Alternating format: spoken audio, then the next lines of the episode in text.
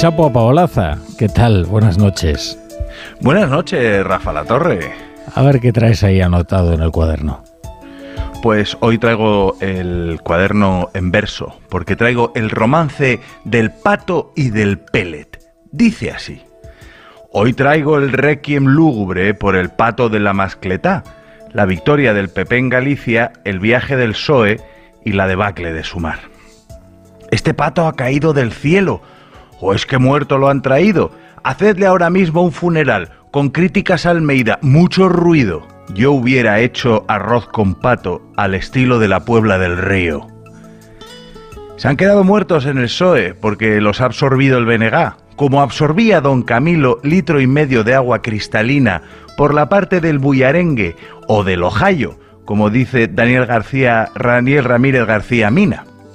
Cuentan en Ferraz que los gallegos votan a rueda y a pontón por ser especiales, muy suyos, por poco no les dicen que son unos pedazos de antiespañoles.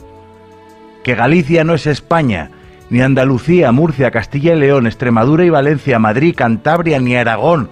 Si sigue restando le sale a Sánchez que España son Junqueras, Otegui y Puigdemont. Teoría de la nueva sanchidad.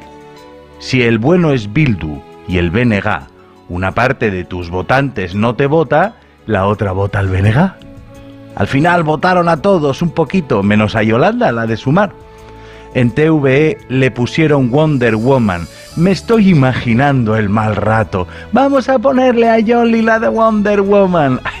Hay que ser hijos de un pato.